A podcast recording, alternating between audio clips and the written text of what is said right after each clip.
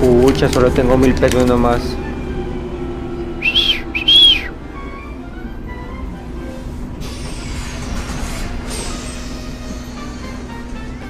Usted pasa por la cesta. Ah, me va a llevar el Luca. Ah, hágale, sí. Yo paso por debajo de registradora, sí. No. Ah, ya, gracias, todo bien, pues.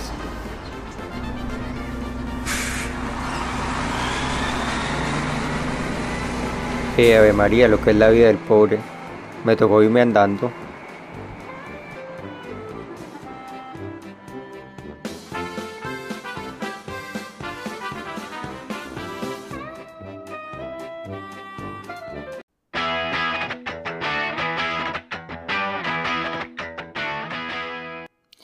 Hey, bienvenidos a un nuevo episodio de la Guillotina Podcast.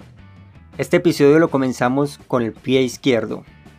Y no precisamente por ser escépticos o creer en la mala suerte, como los gatos negros o pasar por debajo de una escalera. Bueno, a mí no me ha pasado que se me haya echado la sal por pasar por debajo de una escalera.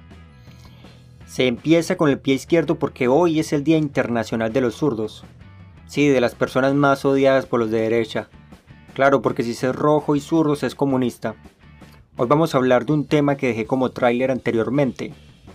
El tema de andar en bus. De los bucetos. Y de todas las anécdotas que oscilan dentro de estos viajes que nosotros tomamos típicamente todos los días. Ya sea para ir al trabajo, para visitar a la novia o para ir por el almuerzo. Bus, buceto, micro o la guagua. Si me llego a equivocar ustedes corríjanme. Esta palabra tiene bastante reemplazo en casi todos los países de Latinoamérica y cambia de una forma bastante variable, incluso en el número de las sillas, en el número del chasis o en el color de la carrocería. También en la velocidad, pero eso sí, depende de qué tan grande tenga el pie el conductor o qué tantas llamadas perdidas tenga de la esposa apurándolo por el encarguito del almuerzo, porque claro, la vuelta hay que aprovecharla. Asimismo como aprovecharon todos los patriotas fervientes el eclipse para cantar el himno nacional, es como si justo en ese momento en que se entrecruza la luna y el sol, saliera San Martín con una chupalla diciendo ¡Viva Chile mierda! ¡Vamos Chile mierda! Claro que iba el patriotismo, porque nosotros confundimos unas medias puestas en la lavandería con una izada de bandera. Que viva la patria, que viva la patria, la que monta en bus, y la que asoma la cabeza por el Zumbro 4x4 de la última camioneta de último modelo. Porque obviamente si uno va a ser patriota hay que tener plata. Qué vergüenza ser patriota y andar en bicicleta. O andar, como en este capítulo, en bus. Hoy no sabía en qué gastarme la plata básicamente. Si en el bus o en el almuerzo. Así que decidí comprarme un puré de papas con dos hamburguesas. Sí, como escucharon, me gasté la plata del bus en un puré de papas con dos hamburguesas. Porque si no se tiene para el bus, tampoco se tiene para el delivery de Uber Eats. Así que hoy me las voy a dar de chef y les voy a contar una que otra anécdota que he vivido en esos viajes cotidianos montados en el bus. Muchos amigos míos de pequeño que estudiaban y pagaban la cotización mensual de ese bus grande y amarillo que los recogía después del colegio para llevarlos a sus casas, como si fuera una guardería un estando en sexto grado. Bueno, es que básicamente uno estando en sexto grado sigue siendo un niño, un inocente niño. Ese bus amarillo tenía un apodo, el cebollero, y no es que el conductor no se bañara o fuera un poco despreocupado con su imagen, esa imagen que todos los niños veían al abrirse la puerta del bus. No, era porque se aglomeraba tanta gente dentro del bus que el bus comenzaba a oler a cebolla. El cebollero. Les voy a ser bien sincero, yo de pequeño cuando iba a la escuela jamás llegué a montar en este bus.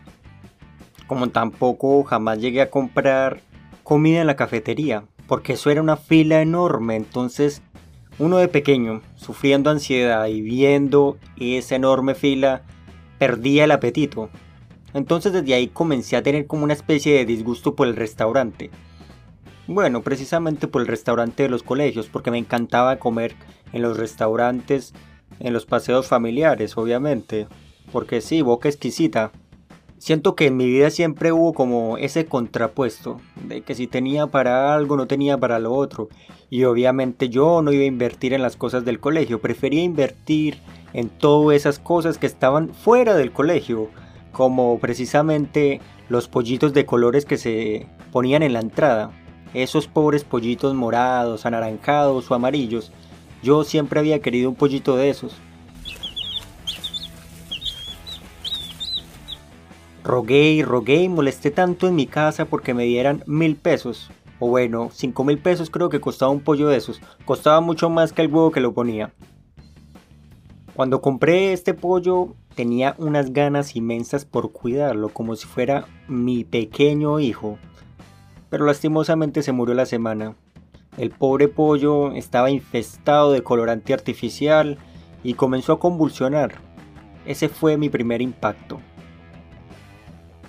Otros impactos que tuve en mi vida fue los impactos de los viajes en bus. Sí, este pobre pollo pálido nunca había viajado en bus. Yo como mis 16 años a duras penas había dado vuelta a la manzana. Sí, porque para dar vuelta a la manzana también tenía que pedir permiso. Las únicas veces que aprovechaba para dar este tipo de paseos quizá clandestinos, sin permiso, era cuando era el 31 de diciembre. Sí, ese típico 31 de diciembre cuando todos los vecinos salían por el vecindario a dar la vuelta con una maleta y con los calzones rojos. Eso sí, si usted le conocía los calzones a la vecina. Porque obviamente yo era un niño inocente y no sabía de qué color tenían los calzones la vecina. Pero no importa, salía detrás de la vecina corriendo a dar la vuelta a la manzana. No por la hermosura de la vecina, ni por saber de qué color tenía los calzones, sino precisamente porque era 31 de diciembre y quería tener una prosperidad en el año nuevo, quizá de andar y de tener muchos más viajes en buses. Mis primeros viajes en bus fueron a la salida del colegio y fueron bastante terroríficos. Sí, terroríficos en el sentido de que me antojaba de un chicle, un chicle de 200 pesos y descontaba del pasaje del bus. En ese tiempo el bus valía 1800 pesos Así que restelen esos 200 a lo que cuesta el pasaje del bus. Salí yo del colegio, campante como Pedro por su casa, a esperar el bus. En esas que viene el bus, lleno, inmensamente lleno de todos los colegiales. Lleno de esos colegiales de último año, los de 11, lo que con esas miradas rudas a uno lo intimidaban bastante. Y eso es otra historia ajena a este capítulo del podcast, pero se las voy a contar así resumido. Yo estaba eh, invitado a un paseo de piscina con mis amigos. Esa típica piscina que quedaba dentro de los conjuntos cerrados. Y yo de pequeño usaba la tanga en Arizona para bañarme en las piscinas. Demasiado vergonzoso para ser verdad. Pero yo de pequeño no, no veía ese tipo de cosas, ese tipo de... ¿Cómo se le puede decir? De estigmas en usar una tanga para bañarse.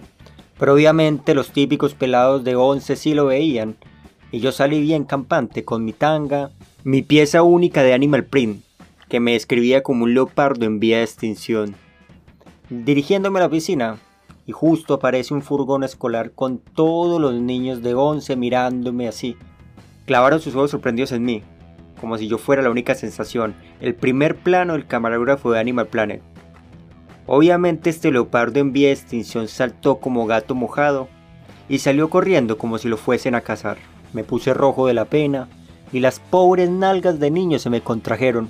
Salí corriendo a esconderme. Como les venía contando, yo había descontado 200 pesos del pasaje del bus y pasó este cebollero lleno, como si fuera una campaña de militares, quién sabe hacia dónde se dirigían.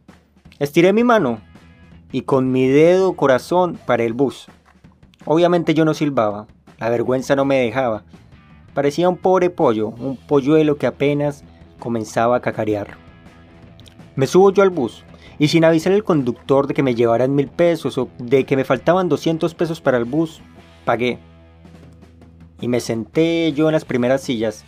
Es como un desfile de modas. Entras por la pasarela y hay un público viendo, observándote. Esos son las últimas sillas.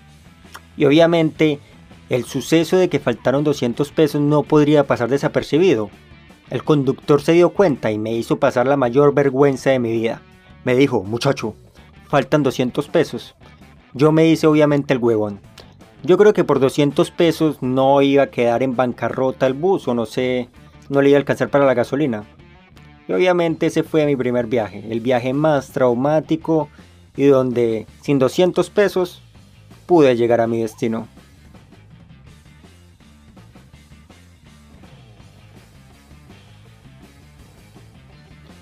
Cuando uno se sube en ese bus pierde demasiadas cosas. Pierde el infantilismo, el color de los pollos e incluso pierde el comunismo de ser zurdo. Porque obviamente todo va de la mano del capitalismo. Viajar en bus implica demasiadas cosas, por ejemplo, la inflación de la bolsa o la caída de esta misma y en cuánto está el dólar. Porque si el dólar está muy alto, obviamente hay que pasar por debajo de la registradora. Y es ahí cuando se pasa otra vergüenza, otra vergüenza delante de todo este público de la tropa militante que va al Vietnam, a la guerra. Cuando se pasa por debajo de la registradora se conoce al típico prototipo que tiene las rodillas manchadas y quizá un poco rasgadas. Y no voy a decir al pobre para ser despectivo, porque ese niño al igual que yo gastó 200 pesos del bus para una mentita. Sí, el típico niño con las rodillas deshilachadas, ese soy yo. El que me arrodillaba, quién sabe pidiendo perdón por qué, para poder que el conductor tuviese misericordia de mí y me llevara por mil pesos. Al fin de cuentas, pasaban uno que otro bus, que no tenía misericordia de este pobre niñato. Pero llegaba el más humilde, y ese me decía, claro, mijo, pase por debajo de la registradora. Obviamente yo me quitaba el orgullo y la vergüenza y me tocaba pasar por debajo. Ahí comenzaba yo a practicar mi yoga aprendido por YouTube, porque sinceramente parecía Tom Cruise en Misión Imposible evitando los láseres de la registradora. Y desde que comencé a pasar por debajo de la registradora, se ausentó de mí ese patriotismo conservador que las familias a uno le inculcaban de pequeño. Y por eso yo no soy un patriota óptimo, porque el único ídolo que me guía es el camino del signo del dólar. Y yo le rezo, le prendo incienso y como vieja camandulera le rezo los gozosos y los dolorosos. Porque así es que es, uno tiene que encomendarse a Dios y a todos los santos, hasta María Teresa de Calcuta para que mañana no se crucifique el vuelto en el cambio de la tarifa. Y uno llega a decir, son solo 30 pesos, los mismos 30 pesos que uno da para el diezmo. Dios los multiplicará, porque eso es la caridad. Pero ese padre que se esconde detrás de esa sotana, pidiendo el diezmo con esa cara de pobre, es realmente el gobierno y no es lo que pensamos. Un querubín que tiene pase libre al cielo.